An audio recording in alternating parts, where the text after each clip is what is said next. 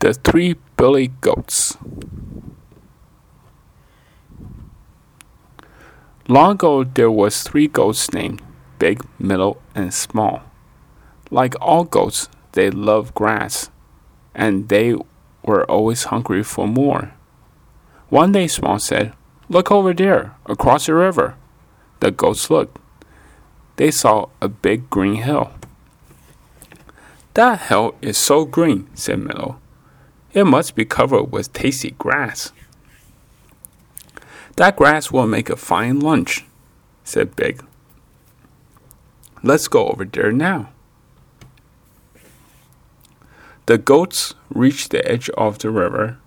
They saw a sign read, Warning, toll bridge, do not cross.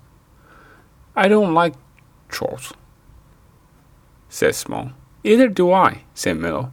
Don't worry, said Big. He pointed under the bridge.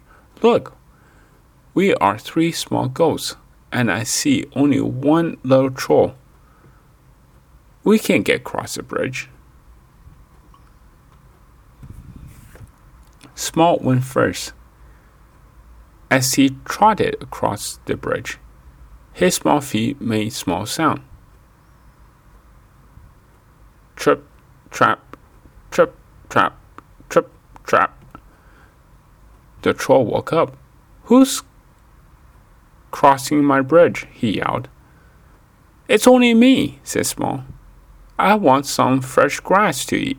Please let me go cross. No one may cross, cried the troll. If you try, I'll gobble you up. The little goat stopped to think. Please don't do that, said Small. I'm very small and thin. Wait for my sister. She is bigger. You'll find her much more tasty. Well, said Troll. All right then. Now run away before I change my mind. So Small ran across the bridge. Next came Middle.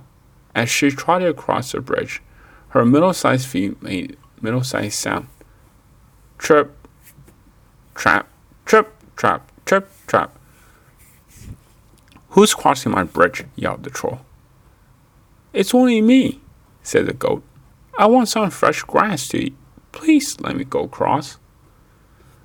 No one may cross, cried the troll. If you try to cross my bridge, I'll gobble you up. Please don't do that, said Middle. Wait for my brother. He is very big and he'll make a much more tasty meal. Well, said the troll. All right then. Now run away before I change my mind. So Middle ran across the bridge. Then came Big. He trotted across the bridge. His very big feet made very big sound. Trip trap, trip trap, trip trap. Who's crossing my bridge? yelled the troll. It's only me, said the goat. I want some fresh grass to eat. Please let me go cross. The troll climbed up the bridge. He saw Big. This goat is very big, just as Middle had said. If you try to cross my bridge, I'll gobble you up, cried the troll. I am very hungry, and you will make a very nice lunch. No, I won't, said Big. I'm bigger than you, and I'm going to throw you into the river. With that, Big put his head down. Then he began to run. He ran right into a troll and pushed him off the bridge. The troll fell into the river. Then Big crossed the bridge. He joined Middle and Small on the hill. They all felt very smart and they had a very lovely lunch of fresh green grass.